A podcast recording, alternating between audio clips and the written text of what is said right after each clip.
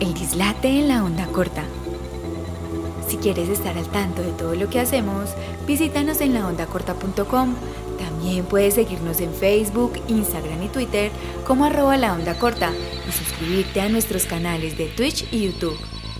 Bueno, hola, bienvenidos de nuevo al Dislate de la Onda Corta. Eh, yo soy Juanse y hoy me encuentro con Arbey Salazar. Arbey, ¿cómo estás? ¿Qué más, Juan? ¿Cómo vas? ¿Bien o qué? Bien, hermano, ¿cómo va la vida? Pues bien, con estos calores y estas lluvias al mismo tiempo. Sí. Uno no sabe qué, cómo sentirse en esta ciudad. Yo le digo a la gente que cada vez estamos más parecidos a Turbo. O sea, no nos falta sino el mar, pero es que el calor aquí está pesando y llueve y, es caliente. Y la humedad. Sí. Porque ni humedad. Sí, y un calor como- seco. Y como no ventea, Ajá. Dios bendito, me quiero, me quiero ahorcar, digámoslo así. Es terrible. Pero bueno, Arbey, eh, filósofo, Filólogo filólogo. y, fil- y licenciado en filosofía. Ah, bueno, sí ve que no estoy tan mal. Escritor, Intento. promotor de lectura. Eso sí. eh, ¿Cómo llegas a todo eso? ¿Por qué las letras? ¿Por qué la vida? ¿Por qué? Por accidente, hermano. ¿Qué pasó? Yo estaba desempleado. Bueno, primero antes de ser licenciado en filosofía o estudiante de licenciatura en filosofía, yo estudiaba teología aquí en UPB. Sí.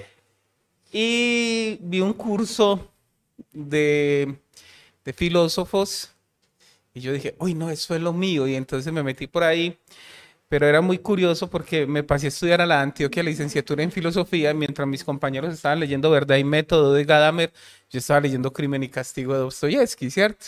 Entonces yo no puedo decir que, que leí filósofos en la universidad, no, los filósofos los vine a leer cuando me gradué de licenciatura en filosofía, pero en realidad yo todo el tiempo, todo el tiempo me la pasé leyendo novelas, poesía, cuentos, ¿cierto?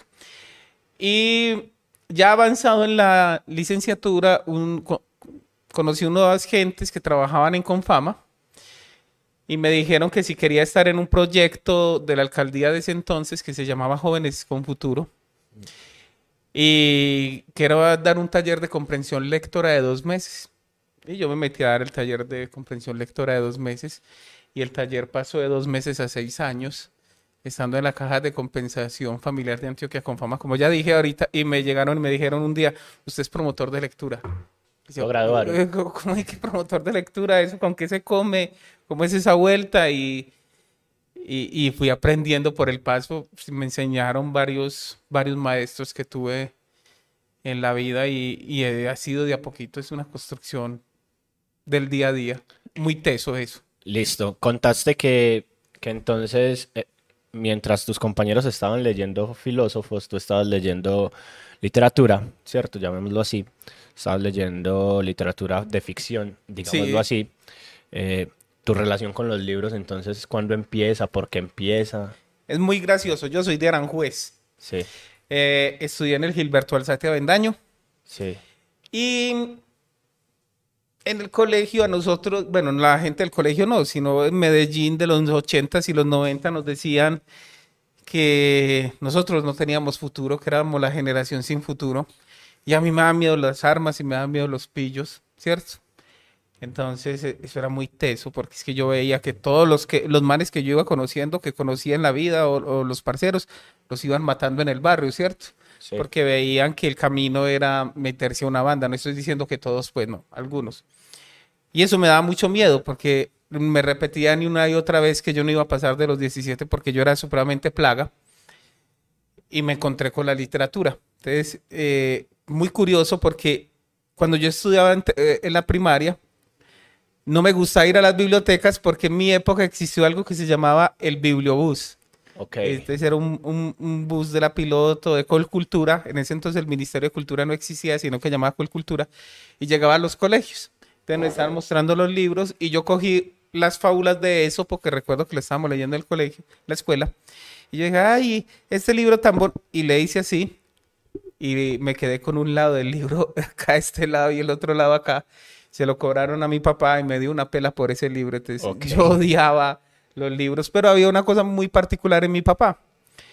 Mm, El papá de mi papá, o sea, mi abuelo, eh, era bibliófilo lector. Hay una gran diferencia entre bibliófilo y lector. Y mi abuelo compraba libros y algunos los abría y otros no. ¿cierto? Entonces mi abuelo era un buen lector. Mi papá era bibliófilo, coleccionaba libros, pero no los abría. Ok. Y recuerdo que tenía uno que era Las Mil Noches y una Noche, que esa es que la verdadera traducción de Las Mil, de las mil y una Noche, Sí. que son Las Mil Noches y una Noche. Eh, edición de oro, porque estaba disque bañado en oro y toda esa vuelta. Mm. Y, y yo lo abrí, mi papá también me dio una pela por eso, por haber abierto ese libro, haberle quitado el empaque.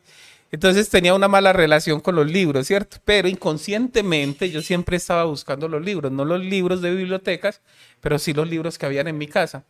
En el segundo piso de mi casa había un señor que tenía una colección de unos libritos, eh, eh, especie de cómics de historia Sí. de la humanidad que se llamaba La Historia de la Humanidad. Y entonces Sí. iba contando la historia de Altejerjes o, o la historia de Publio Cornelio Escipión, en fin. Y yo me subía, su pretexto de ir a hablar con él, pero era para verme los cómics en los libritos. Pero cuando ya tengo un encuentro es en el colegio, en el Gilberto Alzate Bendaño, que me leo por primera vez una novela completa. Es El extranjero de Albert Camus. Me pareció una cosa brutal y ahí despegué, me leí Kafka, El Quijote y ya lo que caía en mis manos. Debo reconocer que lo que caía en mis manos, llegué a leer Juventud en Éxtasis. Sí. No, es necesario. Yo, claro. Yo, a, mí, a mí a veces me preguntan, me preguntan por eso, por, por venir, ¿vos le recomendarías a, a un estudiante que lea Juventud en Éxtasis? Yo, yo se lo recomendaría, Claro. ¿cierto? Porque es necesario leer todo tipo de literatura para encontrar cuál es la que te gusta a vos, ¿cierto? Porque si nos quedamos en que la gente solo tiene que leer literatura clásica, qué pereza, ¿para Bailas. pa' qué entonces sigue escribiendo la gente que está escribiendo hoy en día? Entonces yo creo que, que cada quien tiene su propio gusto. Es como ir a cine. O sea, a mí no me gustan las películas de terror. Yo odio las películas de terror. Pero vos me pones a mí un drama para llorar y yo estoy allá viendo, o sea, llorando con toda. Entonces yo creo que la literatura también cumple esa función. Y, y no solo la cumple, es que ponete a pensar cuántas personas se volvieron lectoras leyendo a Paulo Coelho, o cuántas personas se volvieron lectoras después de leerse las 50 sombras de Grey, ¿sí? Sí. O cómo una película termina llevando a las personas a los libros, ¿sí? Yo tampoco veo terror, no me gusta, pero me he leído un par de novelas de terror que me parecen sí. tremendas. Sí. Eh, el Exorcista, que lo acabo de terminar de leer con uno de los clubes de lectura que hacemos en Confama los sábados a las 10 de la mañana, valga la cuña, es virtual.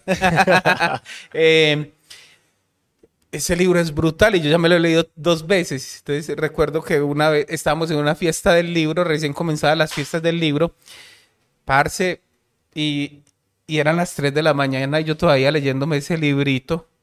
Y llegó un momento que me asusté tanto que lo cerré y me acosté y dije, no, yo tengo que madrugar mañana. Me dije a mí mismo, cuando cerré los ojos y me volteé para un lado, y la primera imagen que se me vino fue a ver a Reagan acostada en la cama a mi lado.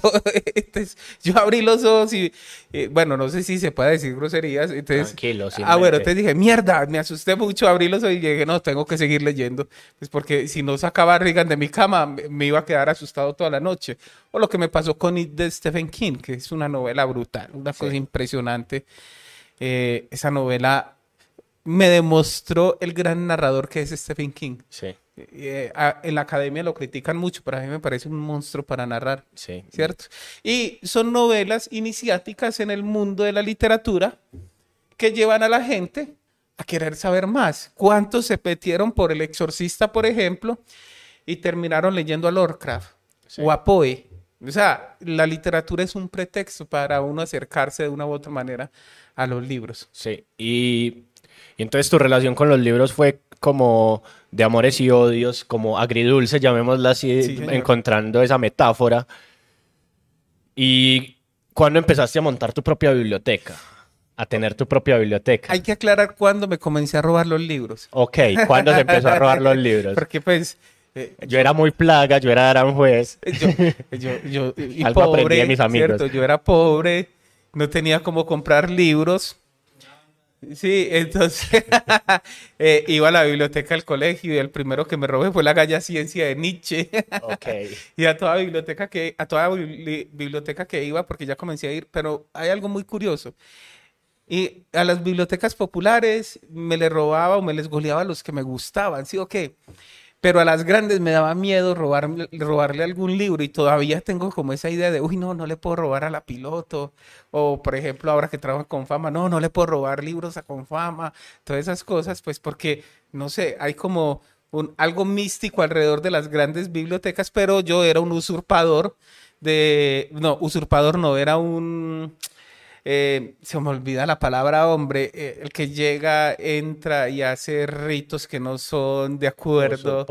Eh, no, eso tiene un otro nombre, ¿Cómo? no recuerdo.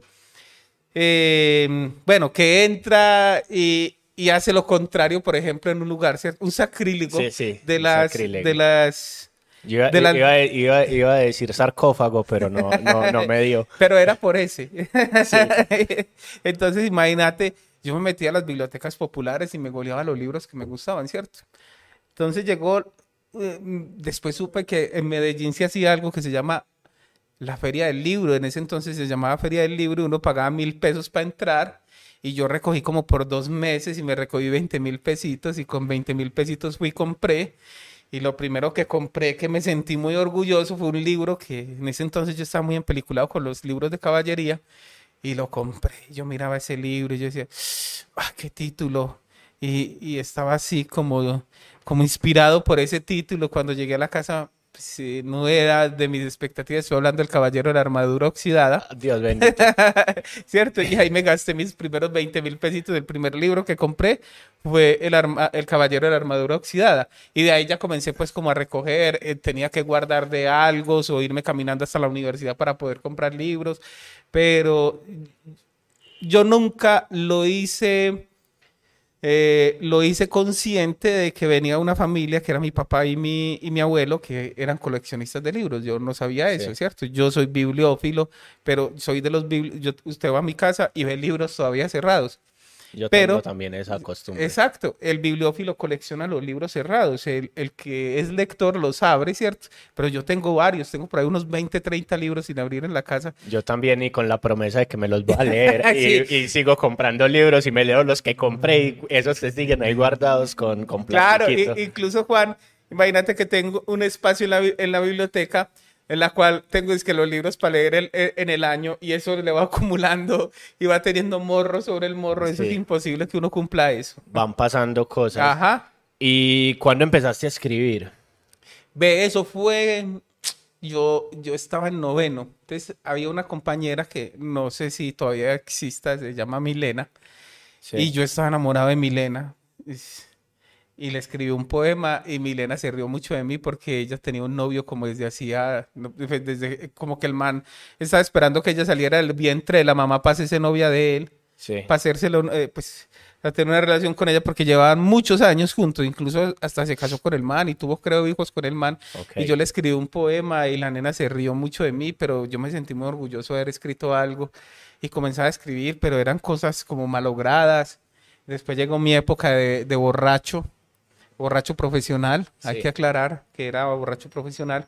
Y me creía Bukowski, todo lo que escribía era alrededor de Charles Bukowski y yo, cre y yo me creía el Bukowski criollo, además eh, vivía ebrio, como ya les dije. Y llegó un momento que ya me tomé esto como muy en serio, leí eso y dije, uy, no, que va Sofía, lo que yo escribía antes. Entonces traté como de... Creo que mucha gente en Medellín ha pasado por esa Sí, etapa. sí, muchos, todo- muchos. Y muchos poetas. todo. demasiados poetas. Pero como decía Bukowski en un poema que se llama A la puta que me robó los poemas, el final de ese poema es muy bonito, dice, creo que he creado muchos poetas, aunque muy poca poesía. Entonces hay Ok. muchos que creen poetas. Yo me creía poeta, yo poeta no soy. ¿cierto? Sí, yo tampoco soy No, capaz. A y mí no, me soy sale un capaz. verso. Hoy en día no soy capaz de escribir poesía y además yo me dediqué a hacer poesía amorosa, poesía romántica. Entonces no soy capaz de escribir otro tipo de temas, ¿cierto? Entonces no sé a ciencia cierta cuándo comencé a escribir. Pero digamos que en noveno para Digamos Milena. que noveno para que la gente crea, ¿cierto? Sí. Y, y entonces, ¿en qué momento con, con ese afán de escribir, con ese amor por la lectura, con esa licenciatura en, en filosofía, decir soy filólogo? Ve. O me meto en filología y por qué me meto en filología? Mm, Yo, yo comencé a estudiar licenciatura en filosofía en el 2001 y terminé en 2009. Bien, Y- es la de Antioquia, sí, en normal. Antioquia.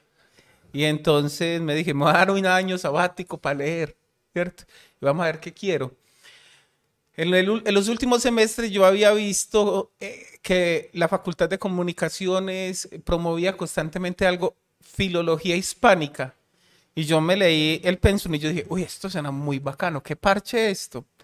Yo odiaba a Gabo, debo confesarlo. O sea, uno tan Sí. pato parcis que odiar a Gabo.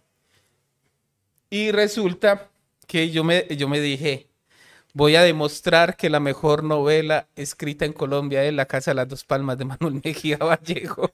Ok, vale.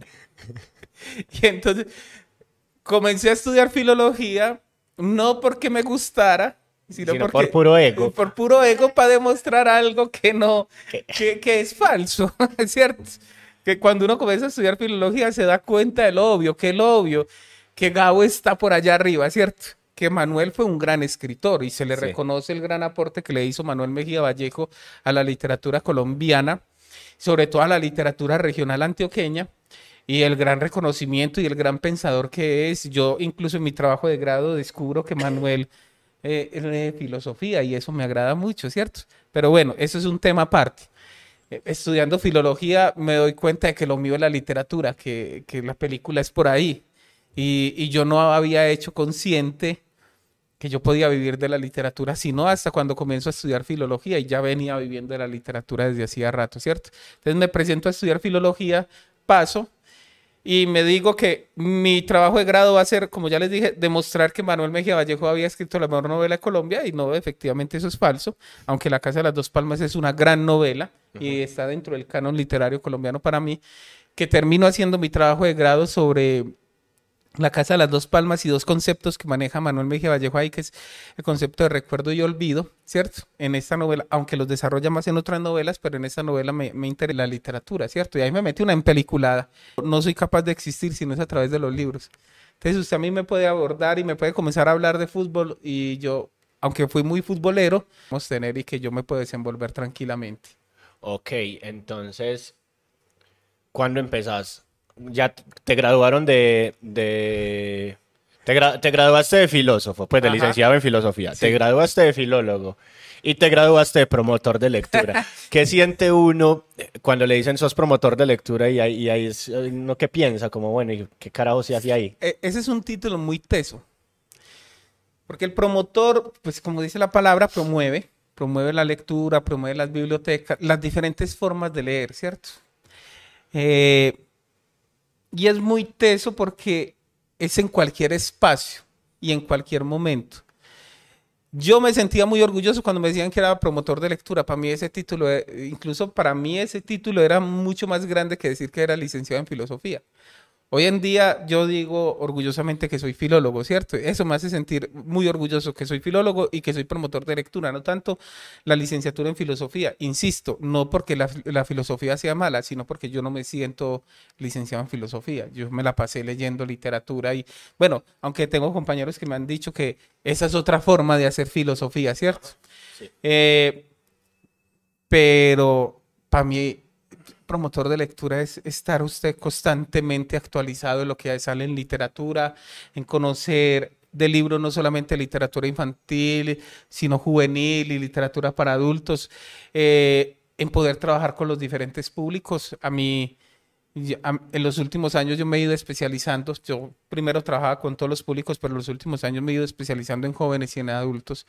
eh, y en Confama lo saben y en Confama me respetan ese espacio, pues porque eh, son los públicos con los que mejor me va, aunque soy capaz de trabajar con los niños, pero son los públicos con los que mejor me va. Y yo siento que decir promotor de lectura es una responsabilidad muy grande en un país como Colombia donde no se lee, ¿cierto? En un país donde la apuesta de los gobiernos desde el siglo XIX hasta ahora no era una apuesta por la educación del pueblo, sino una apuesta para que las personas de, de alta sociedad pudieran adquirir más mientras el pobre estaba, perdóneme la palabra, en la chanda, en la inopia, ¿cierto? Y, y, y el modo como nosotros elegimos en este país es un modo desde las emociones. Somos demasiado emocionales y poco racionales a la hora de elegir políticamente. Incluso hay un libro de Mauricio García Villegas que se llama El país de las emociones tristes y él Sí. plantea en ese libro que, que nosotros somos seres demasiado emocionales y eso es lo que nos mueve como nación. Aunque hay una chica que llama Laura Quintana que refuta pues como el postulado del profe, pero Sí. eso es como otro tema, ¿sí? Entonces creo que para ser... eso es la filosofía, ¿no? ¿Ah? Para refutarse. Para eso está la filosofía.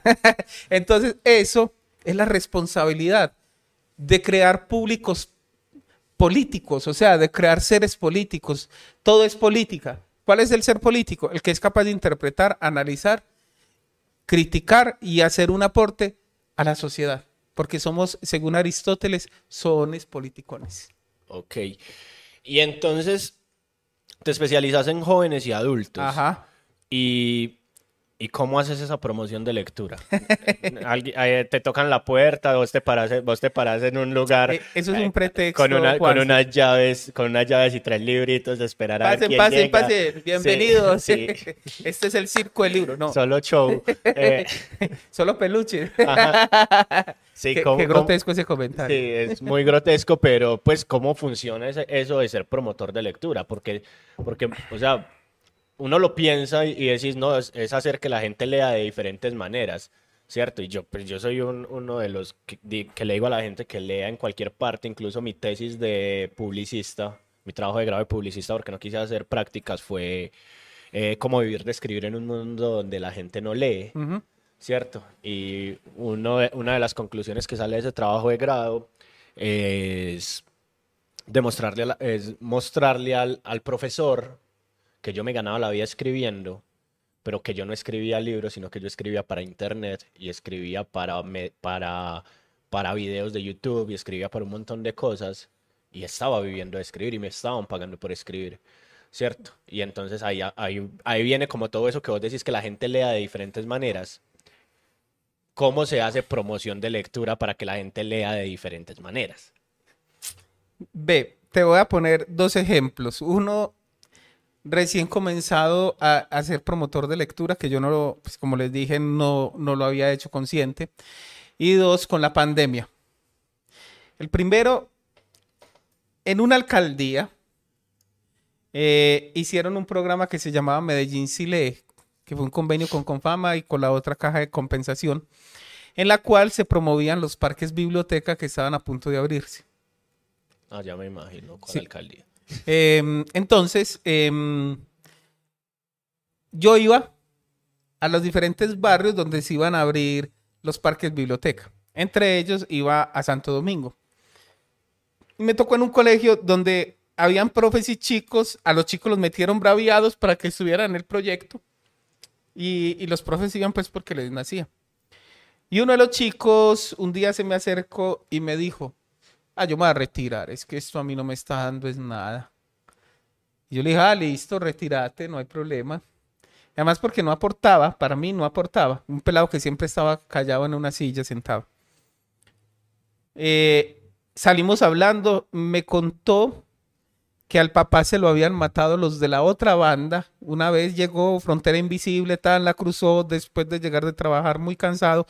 Lo mataron y que los pelados de por la casa de él le estaban diciendo que si se metía a la banda, pues ellos le, iban a mostrar quién había matado a su papá. Entonces que ese era el camino que él iba a coger.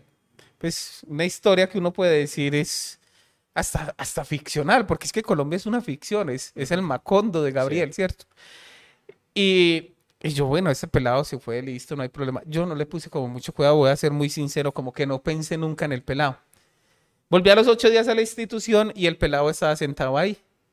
Entonces al final se me acercó, yo creía que ya se había ido, que no iba a volver, y me dijo, me escuchó, ha recomendado un poemita ahí para la novia.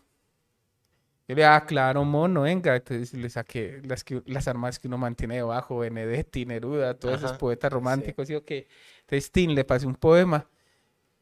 Y, y el pelado lo leyó y dijo, oh, mera vuelta, dijo así. Y, y se fue todo emocionado. A los días llegó y me dijo, hey, profe, ¿será que se mantiene un libro bien bacano? Entonces yo le dije, claro, él tiene 20 poemas de amor, una canción desesperada, a ver, ta, ta, ta. Resumo la historia, el pelado se metió por ahí, comenzó a escribir. La, eh, la literatura lo salvó, no sé. Lo que es cierto es que el pelado después monta un grupo de rap en el, en el barrio, nunca vengó la muerte de su padre. El arte fue su manera de sobrevivir. Pero cuando hablamos de arte no estamos hablando de los macro monstruos que hay en la ciudad, de los teatros o de las grandes compañías de teatro o, de movimientos culturales reconocidos de la ciudad. No, el arte de la calle, del barrio, del pelado que es mi vecino y hace canciones de rap ¿cierto? Pero al mismo, al mismo tiempo también está ayudando en el barrio a que los otros peladitos les comience a gustar el writing y qué tal, y les enseña hasta escribir, ¿sí o no? Entonces el arte puede salvar, el arte puede salvar, ¿cierto? Esa es una de las maneras de hacer promoción de lectura, ¿cierto? Genial. Yo, yo te pongo un ejemplo entonces. Eso de, de salvar gente, pues de salvar lo que sea a través del arte. Yo en este momento estoy haciendo un proceso de ir a correccionales a hablar de, de rap, a hablar de música, a hablar de letras. hablar- Y es muy teso ver cómo a un pelado se le de música cada que vos hablas con él de libros y esas cosas. Eh, y, en, y aparte de promover libros, promoves canciones, promoves otras cosas. Pro- promuevo lo- lo- los músicos que me gustan. Sí. Bibliotecas no deben ser un centro de opciones. Ahorita estábamos hablando si los libros de superación personal, por ejemplo, eh, son una manera de enganchar para lectores. Claro, claro. E- incluso el conocimiento debe estar en la biblioteca, pero también debe salir. O sea, es que la biblioteca no es una cárcel. Pero la biblioteca es el encuentro de, de- de las artes y el encuentro del conocimiento, que sería muy bacano una biblioteca donde perfectamente en este salón unos chicos estén ensayando con su grupo de rap o estos aquí en, en este otro estén montando una obra de teatro, ¿cierto? Cierre ese paréntesis. Ahora, uno dentro de la literatura tiene que moverse con la música, ¿cierto? Y no solamente con la música que a uno le gusta, uno debe reconocer duela o no duela, que por ejemplo el reggaetón se ha ganado un espacio muy grande dentro de la, de la sociedad antioqueña y de la sociedad colombiana, ¿cierto? Que hay que trabajar con eso. Sí. Y uno dice, no, es que el reggaetón es solamente la cosificación de la mujer o de la sexualidad y todas esas cosas, que es muy cierto. Uno escucha unas canciones que son una... Sí. Lo, lo dejan a uno como, como desalentado lo que están escuchando los pelados, pero al mismo tiempo también hay otros cantantes de reggaetón que están haciendo como cosas chéveres y cosas interesantes. Y yo tengo montado, por ejemplo, bueno, eh, perdón, yo no, con fama, tiene un producto que se llama eh, Letras Sonoras y ha cogido canciones de reggaetón y ha mostrado cómo estas canciones de reggaetón también tienen elementos de la literatura. Y uno Sí. no- de- puede decir, ¿es en serio? Sí, es en serio. Vico sí, por ejemplo, lo llegó a hacer en algún momento. El mismo, eh, el mismo Daddy Yankee lo llega a hacer en algún Yo momento. soy, yo soy un defensor de la obra del poeta Benito Antonio Martínez Ocasio. Bad. Bunny. Sí, que siento que tiene, tiene letras que, que juegan muy bien con la literatura. ¿Cierto? Sí, tiene sus letras grotescas y sus letras que van hacia, hacia la sexualización y, las, y la cosificación, pero también tiene letras que, que la literatura, que la literatura, si no se adapta a sus contextos, es- puede estar condenada a desaparecer, ¿cierto? Y por eso para mí es tan importante que salgan escritores y personas que escriban de esos contextos, desde esos contextos, ¿cierto? Entonces, para mí es tan poderoso tanto un escritor de rap y un escritor de graffiti como un escritor de poemas y un, escritor de novelas que vengan de la misma zona, ¿cierto? Entonces son igual de valiosos porque me van a narrar de diferentes maneras las formas en las que están viviendo el barrio. Y eso mismo lo puedo encontrar en el reggaetón y lo puedo encontrar en el punk y lo puedo encontrar... canal que se llama El Solar de los Aburridos, ¿cierto? Y tiene una canción en un trabajo que se llama Buscando América. Eh, el título de la canción es Gentes viviendo bajo dictaduras. Ese sería el título original, pero él pone las siglas.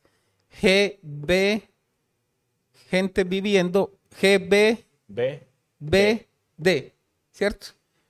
Resulta que eso es un cuento. sí. Y cuando Rubén Blades se lo muestra a, a Gabo, Gabo le dice, eso es un cuento. Pero Rubén Blades ha creado con su música y con su manera de ver un universo ficcional, que es el solar de los aburridos, donde desarrolla todo. Y el solar de los aburridos es nada más América Latina, ¿cierto? Emir Kusturica, que en estos días va a venir a Colombia en septiembre, es posible llevar la imagen del cine a la música, ¿cierto? Eh, Gustavo Cerati hizo una película que bueno, el programa, em, es que la literatura no se puede quedar quieta. Y lo que yo estoy diciendo hoy, pues otros también lo están viviendo en el barrio. Y lo que escribió Gabo en Cien años de soledad, por ejemplo, la literatura tiene que estar moviéndose. Es decir, que escritores eh, es que han estado al servicio del Estado y no al servicio de las gentes. Y muchos escritores de esos que nosotros escuchamos en, los medios de comunicación eh, están al servicio de ciertas gentes que quieren que les cuenten las historias que ellos quieren escuchar y no lo que está sucediendo en los barrios. Ahora, la literatura tampoco tiene la obligación del por qué estar contando lo que sucede en los barrios. La literatura verá que lo que quiere, eh, cuenta lo que le da la gana. Este man Diego Cardona, el de Sape Pelele, estos días lanzó una novela que se llama Sangre de Jaguar. Oh, ¿qué te... Y necesariamente no está tocando una realidad. El man quería parchar y quería contar una historia de ficción, ¿sí o qué? Pero yo no soy capaz de, narrar así. Yo necesito contar el barrio, necesito parcharme en la 92 y comenzar a pillar qué pasó en la 92. Sí, después de poco. Este, es tremendo. Y quería pedir un Didi y no había ninguno que me, que me aceptara y cogí un taxi. Viejo, el taxista me contó una historia terrible de lo que le estaba sucediendo que yo llegué a la casa y en vez de sentarme o, tirarme la cama, decir, ay, por fin se cambié de los más desgastantes, y yo llegué a mi casa cansado y en vez de sentarme o de acostarme, me senté en el computador a contar la historia de este man. Yo no soy capaz de, ficcionalizar si no es a través de, de la realidad, ¿cierto? Entonces yo siento que la literatura necesariamente tiene que estar al servicio del pueblo. Todos, ¿cierto? Todos somos el pueblo. Y de ahí es que tanto la promoción de lectura tiene su enfoque en las gentes como la literatura debe estar en las gentes. Y no todos nos gusta lo mismo. Es muy diferente a vos que te pueda gustar, digamos, vamos a, a un man que le gusta la novela histórica, pero son dos maneras de ver la realidad totalmente diferentes. Y para eso está la literatura. Genial. Mencionaste a Rubén Blades, mencionaste tu obra literaria, tu manera de narrar, tu manera de contar, tu manera de... Digo Em, yo no pensaba publicar y yo ya había llegado a los 40 y ya me había dicho, no, parce, usted con 40 años ya no puede publicar porque siempre nos han vendido la idea de que uno debe publicar antes de los 30. Ese es un ideal muy romántico que existe en la ah, literatura. sí, a, mí me da mucha risa ese ideal, perdona que te interrumpa, de publicar antes de los 40, de publicar antes de los 30 y resulta y sucede que es que en Colombia uno empieza a ser escritor joven a los 40. Ajá. Entonces, o sea, escritor joven, 43 años. Ajá, sí, es que, dice que las nuevas plumas colombianas, señores de 45, señores de 42 no tengo lío con ellos, pues, pero, es muy particular cómo se mueve el mercado literario. Pero al mismo tiempo también te dice el mercado literario que si a los 30 años no has publicado algo, pailas game over, que ya no puedes publicar. Claro, yo con todo ese montón de, prejuicios que ando cargado por el mundo, yo también creía en eso. Entonces yo pasé los 30, no, marica, no, no puede publicar, no, me da vuelta. Entonces yo trabajo con, bueno, trabajo con Confama. y en Confama tenemos un programa que se llama Escritores Incógnitos. Llevamos, incluso ahí te presentamos. Pues estuviste en el primer Escritores Incógnitos, ¿cierto? Sí, sí. Eh, que me hiciste una jugarreta muy tesa ese día. Ese día llenamos ese chuzo. Llenaste, llenaste el espacio y llevaste 100 libros para regalar. Y la escritora que venía, recuerdo muy bien eso, venía con, con dos libros de poesía, Diana Pizarro. Y, todo el mundo me decía, ¿qué vamos a hacer? Este Juan, Juan Sebastián le regaló el libro a esta gente, ahora van a querer que la poeta le regale también el libro. Y yo más preocupado y comenzó a presentar a esta muchacha. Entonces, después de la presentación, mientras vos estabas firmando libros al lado derecho, ella vendió todos sus libros todos, tanto de los libros de, mira, eh, se me olvidan los títulos de los dos libros que ella presentó, vos regalando tu libro al lado derecho y ella vendiendo sus libros al lado izquierdo, que fue una cosa muy maravillosa y que fue una de las cosas más bonitas, que se podía mostrar que por un lado tú sí puedes regalar el libro, por el otro lado tú también puedes vender tu libro, ¿cierto? Y eso fue algo muy logrado gracias a vos. Entonces, en ese primer escritores incógnitos. Ok, no, no, no, no sabía ese detalle. yo lo que hice mucho con ese con ese libro y, y se lo digo a la gente, yo me gané un premio en el que me dieron libros. Geolocalizados, así Sí. se llama el libro. Yo, yo me gané un premio con esos libros, el Estado me dio una plata por esos libros, y pues yo que iba a quedarme con esos libros guardados en mi casa en cajas esperando a ver si los vendía. Entonces yo a veces lle- llegaba y regalaba 20, 30, 50 libros, 100 libros. Vendí muchos también, ¿cierto? O sea, yo le digo a la gente que tranquilamente puede vender 800, 700 libros de esos. Pero para eso, démosle libros a la gente que va allá y que posiblemente no tiene con qué comprar un libro, porque en Fiesta del Libro se ve eso. Ajá, O sea, claro. mucha gente que va a ver libros y antojarse, porque tristemente la literatura en Colombia es muy cara. O Demasiado. sea, un, un libro vale el 5%. Ya. 126. Y Diana llevó 50 de cada uno y, los, vendió, todos. Genial, qué lindo. La verdad, la verdad me parece muy lindo porque me siento como impulsador de la carrera de alguien o, o- promotor del, del trabajo de otra persona, ¿cierto? Pero bueno, La idea que yo simplemente iba a ser un crítico literario de biblioteca, sí. que nunca iba a pasar nada. Y un día, tutorial y me dice, ve, mostrame lo que vos haces. Y entonces yo les mando un cuento y yo les digo, pero son muy malos. Entonces me dice, no, hágale, muéstrenos, muéstrenos. Y después me dice, mostranos otro cuento. Y yo, estos manes queremos publicar. Y yo les digo, pero no es porque los quiero meter a escritores incógnitos. Ajá. Entonces me dice, no, no, no, es porque vos escribís bien. Y yo me sentí regañado, literalmente me sentí regañado. Entonces mandé mis cuentos. Mandé 30 cuentos que tenía hasta ese momento y escogimos los que quedaron pues como en este libro. Como te digo, hay unos cuentos, a mí me da mucha risa porque yo he entrevistado a, a Gilmer, que es el que le hace el prólogo a mi libro. Lo he entrevistado, o hemos, somos muy parceros porque somos del barrio, somos parceros del barrio. Eh, y, y le he escuchado varias veces que dice, es que uno tiene unos cuentos muy malos. Sí, y de, de 11 cuentos que uno escribe, medio está bueno, ¿cierto? Ajá. yo me, yo me toteo de la risa. Y de esos 30 cuentos quedan todos estos, ¿cierto? Entonces, no son vivencias. Cuando la gente lee mi libro me dice, ¿eso te pasó a vos? No, no me pasó, no me pasó. Sí. Eh, solamente uno, en realidad sí suceden ciertas cosas que Sí. pasan en el cuento, pero no pasan más. Y son cuentos que el 95% fueron escritos en Aranjuez, o sea, cuando yo vivía en Aranjuez, que da como esa, esa característica, o, o esa casualidad, mejor dicho. Y se llama Urdido porque pues, uno baja para la 92, la 92 es lo más importante que hay en Aranjuez, ¿sí o qué? Sí, O el parque, o Zanca, depende de donde vos vivas. sí. Y, y entonces uno va pasando por la 92 y va viendo, ay, mira esta, ah, voy a hacer, eh, escribir esta historia, ¿cierto? Es como un urdimbre, uno va creando en la acera, la urdimbre va trazando, ¿cierto? Y generalmente eh, esos cuentos, pues yo los desarrollaba ahí en el barrio, los escribía en el barrio, y por eso el- la portada tiene que ver con Aranjuez, y la portada tiene a Gustavo Cerati y a Rubén Blades. sí. Y pues, Cerati porque es mi, es mi, mi cantante favorito, tanto en Soda Stereo como en solitario. Y Rubén porque cuando los estuve escribiendo por esa época estaba escuchando mucho a Rubén Blades básicamente, Ok. ¿cierto?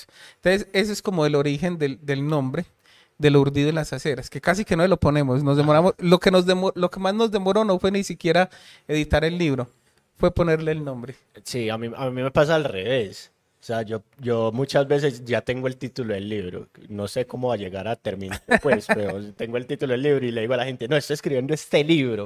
La gente dice, uy, mero título. Y yo sé como, sí, ahora la vuelta es escribirlo. Me faltan cinco años. En cinco años hablamos, ¿cierto? Y, y entonces, este libro ya está por su segunda edición. Este libro tiene una historia, porque ahorita me dijiste, no, mira, e- esta primera edición tiene una historia, este Ah, libro sí. tiene una historia. Eso es ¿Por mera paranoia. A ver, Bueno, cuente yo- a ver. Uno como filólogo y, y y que, y que se vuelve criticón de las obras literarias, De su propia obra, sobre claro, todo. eh, y, corre el cuando vos publicas un libro, pues corres el riesgo ya la crítica, que le caiga la crítica y la crítica literaria, o te puede enaltecer o te puede volver popó, ¿cierto? Entonces, eh, se terminó el libro y, y llegó un señor que iba a la biblioteca que tiene un libro, se llama eh, Sin temor al deque. Entonces hace un análisis de lo- del, Del dequeísmo en la historia de la literatura Y se llevó mi librito y yo más preocupado porque el señor iba a ver el deque. Yo, ay, pucha, parce, yo que utilicé mal el deque. Uno como filólogo utilizando mal el deque, ¿no? ¿Qué es esta tragedia? Y un día llegó a la biblioteca y yo comencé a sudar frío. y llegó con mi librito bajo el brazo y me dijo, la encontré, mm, creo, 112 errores.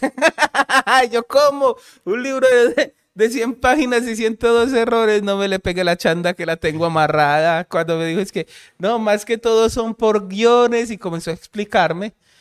Y a medida que me iba explicando y que faltaban tildes y que hubo hasta errores ortográficos que se pasaron, ¿cierto? Sí. Uy, yo quedé más cabreado, hermano, pero cabreado, cabreado y, y me puse paranoico y yo ya no, yo ya quería como meterme a las casas de las gentes que habían comprado este libro y robármelo para poder devolverlo, porque uno como filólogo con esas equivocaciones, y el editor me dijo, tranquilo, que esas cosas suceden. Entonces, eso como que me bajó un, un poquito, pero yo no pude con eso, me puse demasiado paranoico y tuve que escribir un cuento de eso, ¿cierto? Entonces, básicamente, el primero, en realidad es la misma edición, es el mismo ejemplar, Solo que le cambiamos los errorcitos. El profe había puesto que, por ejemplo, los guiones eran un error que es muy, es muy normal que nosotros cuando escribamos pongamos guiones cortos, pero él dice que dentro de la obra literaria eh, cuando son las conversaciones, son los guiones largos. Pues eso pecamos todos allí, ¿cierto? Sí, todos lo hacemos. Entonces, ese entró también como error. Y entonces yo hice como, ah, no, pues, pucha, yo tengo, yo tengo, mira, me, me, gané un, me gané un premio literario con una novela llena de guiones cortos. De, guiones cortos, muy mal. Dios bendito. El caso, el caso es que con... Es muy teso porque cuando uno escribe su primer libro y publica su primer libro, lo que le más le encuentra es errores.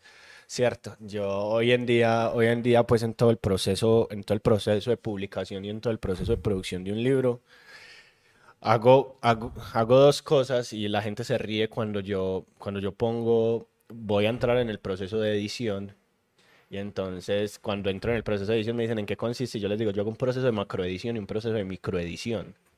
Y es, ¿cómo así? Yo sí, el proceso de macroedición es cuando cojo todo el texto completo y lo leo. Y digo, ah, esto no, esto sí, esto pam, pam, pam, lo que pasa en una edición.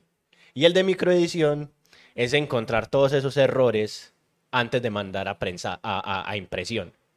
Y es un trabajo de cuatro o cinco días cerrado, encerrado, mirando, ah, esta coma no hay, esa coma no hay, esa tilde, esto va con tilde, esto va sin tilde, chan, chan, chan. Y la gente es como, parce, así de minucios. Y yo, sí, porque es que mi primer libro fue un desastre. sí. Cierto, entonces, entonces entiendo, entiendo tu preocupación. Quiero que cerremos hablando de qué se viene, qué tenés ahora, aparte de seguir promocionando lecturas y de tener grupo de, de oración ahorita más tarde. A las 5 de la tarde el grupo de oración con el padrino de, de Mario Puzo. Sí. No, bueno, seguimos haciendo promoción de lectura las horas del cuento, bueno, yo no hago la hora del cuento, pero hacemos los clubes de lectura virtuales. Los miércoles a las 5 de la tarde eh, estamos leyendo eh, El Padrino de Mario Puzo. Los sábados a las 10 de la mañana estamos leyendo El Exorcista. Tenemos un club de lectura, pues yo soy de la biblioteca de Confama de Itagüí, a las 5 de la tarde los jueves allá. Tenemos un tertuliadero los jueves a las 3 de la tarde un costurero los, los viernes a las 2 de la tarde y las diferentes actividades que hacemos pues de manera general en Confama, Eso a nivel de promoción de lectura. En cuanto a Arbey como escritor, este sí me parece muy charro, porque sabes que mi primera novela se llama Susana mira por la ventana y tuvo primero el título y después la historia. Y Susana mm, va a salir ahorita en septiembre o octubre. Es la primera novela que voy a publicar. Es sobre el barrio, es sobre Aranjuez. Es una novela muy musical, muy salsosa, muy rockera, muy punkera también. Y, y pues lo voy a publicar con los que me publicaron el libro, que son Vázquez Editores. Ok, y háblame para que cerremos de escritores incógnitos. ¿Cómo nace escritores incógnitos? ¿Por qué nace escritores incógnitos? ¿Por qué carajos poner escritores a los que nadie les para bolas a, publicar, a, no, a publicar, no, a presentar sus libros en una fiesta del libro donde las editoriales mandan la parada? En Confama nos renovamos hace unos años y dentro de esa renovación implicaba comenzar a buscar nuevas maneras de, de acercarnos a los públicos y acercar a los escritores, ¿cierto?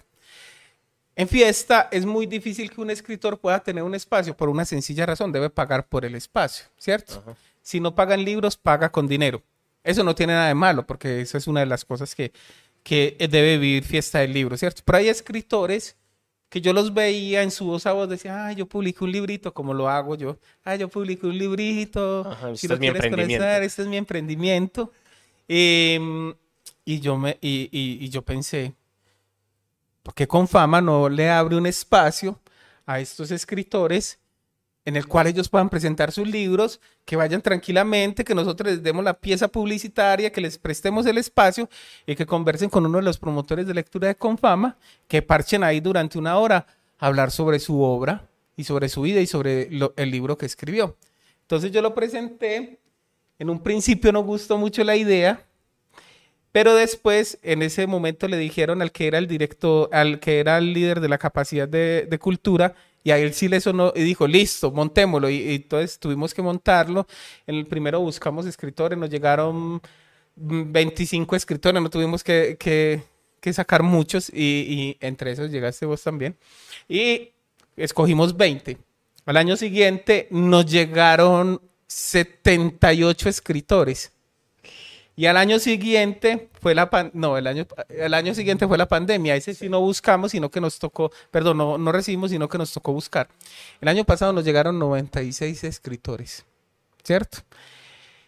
Y les abrimos el espacio. El año pasado tuvimos 25 espacios. Por primera vez presentamos un libro, eh, una escritora, una niña de 12 años, y presentamos su, su libro de cuentos. Tiene dos libros de cuentos presentamos un, un pelado que se dio cuenta en Bucaramanga que nosotros abríamos ese espacio y viajó desde Bucaramanga a presentar su libro acá. Ok. Nos han llegado libros de Turbo, de Pereira, de Pasto, ¿cierto? Ok. Incluso nos han llegado libros de Bogotá, nos llegó uno de Brasil en estos días también.